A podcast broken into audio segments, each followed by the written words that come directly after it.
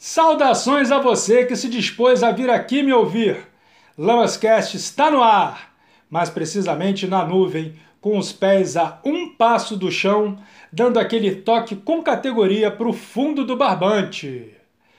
Hoje o assunto seria outro, mas como li no fim de semana uma entrevista do novo técnico do Milan, Marco Giampaolo, afirmando que Lucas Paquetá precisa aprender a ser um pouco menos brasileiro às vezes, eu não podia ficar quieto, minha gente.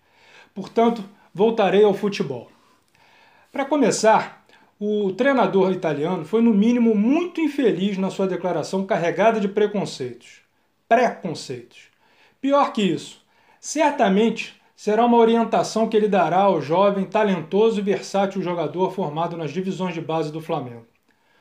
O senhor Jean Paolo, que seja menos pretensioso sempre. O que ele pensa a respeito do futebol brasileiro? O verdadeiro, o que o mundo aprendeu desde sempre a admirar e a louvar. Não esse duro, caneludo, botinudo que temos visto nas últimas décadas em nossos campos e na nossa seleção, com raríssimas exceções. Ser menos brasileiro é não driblar, é não criar, é desistir da inventividade para surpreender o adversário, é perder o domínio da bola com perfeição e limpar a jogada para um companheiro, é não arriscar um longo lançamento e não esses chutões e ligação, ligações diretas da defesa para o ataque, é deixar de arriscar um passe açucarado para entregar burocraticamente a bola ao companheiro ao lado, é jogar sempre na segurança, é ficar atento somente ao adversário, esquecer a bola, é fazer faltas táticas, colocar a bola o tempo todo na área em chuveirinho? Se perguntado o que pensa do futebol brasileiro, Jean Paolo certamente não diria o que verdadeiramente pensa, demonstraria o respeito protocolar e daria desculpas de que foi mal interpretado e tal. Mas ao dizer para o Paquetá que ele deve ser menos brasileiro, afirma claramente, ao meu ver, seu talento de nada serve se não for jogar como eu quero. Olha, eu não sou profissional de futebol, mas acompanho como torcedor já se vão quase 50 anos, sendo que mais ou menos a metade deste tempo como jornalista, algumas vezes dentro do campo, muitas dentro de estádios. Se pudesse dar um conselho ao Paquetá, eu diria: seja ainda mais brasileiro agora. Eu sei que devemos respeitar os chefes, mas nem todos merecem respeito. É só ver o tamanho incomensurável da irresponsabilidade e incapacidade de quem nos desgoverna. Desobedecer muitas vezes é fazer esta gigantesca bola, que se chama mundo, que alguns resolveram achar que é plana, girar com beleza e potência. O que o treinador italiano disse é extremamente desrespeitoso com o nosso futebol. Eu gostaria muito que gente com opinião mais ouvida, lida e respeitada fizesse a defesa do nosso futebol nesse momento. Infelizmente, vários treineiros daqui pensam exatamente como o Jean Paulo e a garotada já na base e a que sai cada vez mais cedo daqui para jogar no exterior vai sendo tolhida no que de melhor possuem, a brasilidade do seu futebol.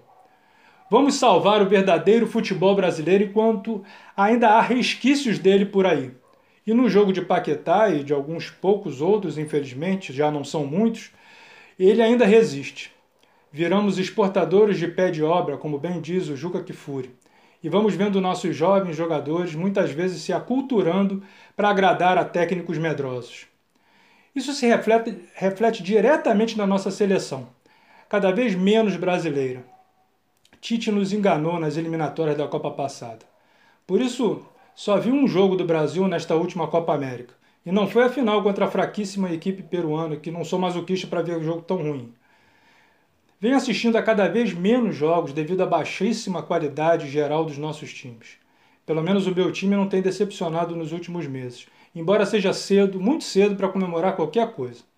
De qualquer maneira, teve de vir um treinador português para ensinar o Flamengo a jogar o verdadeiro futebol brasileiro. E, e um argentino a mostrar ao Santos como respeitar nossas características mais genuínas o drible, o toque de bola, a magia que sempre contagiou nossas torcidas e torcidas e jornalistas do mundo inteiro não podem morrer. Parodiando o grande poeta Ferreira Goulart, o futebol arte existe porque a vitória não basta. Para terminar, dois recados para o Flamengo. Um do mestre Nelson Rodrigues. Calce as sandálias da humildade porque o oba-oba nunca lhe fez bem. E o outro é meu mesmo, muito sério. Jamais, em tempo algum, se esqueça dos garotos que morreram sob sua responsabilidade no ninho do urubu. Cada mísera vitória deve ser dedicada a eles e aos seus familiares. É o mínimo. Eles não podem ser esquecidos. Recado dado, peço licença para me despedir. Até terça que vem com mais um episódio do Lamascast.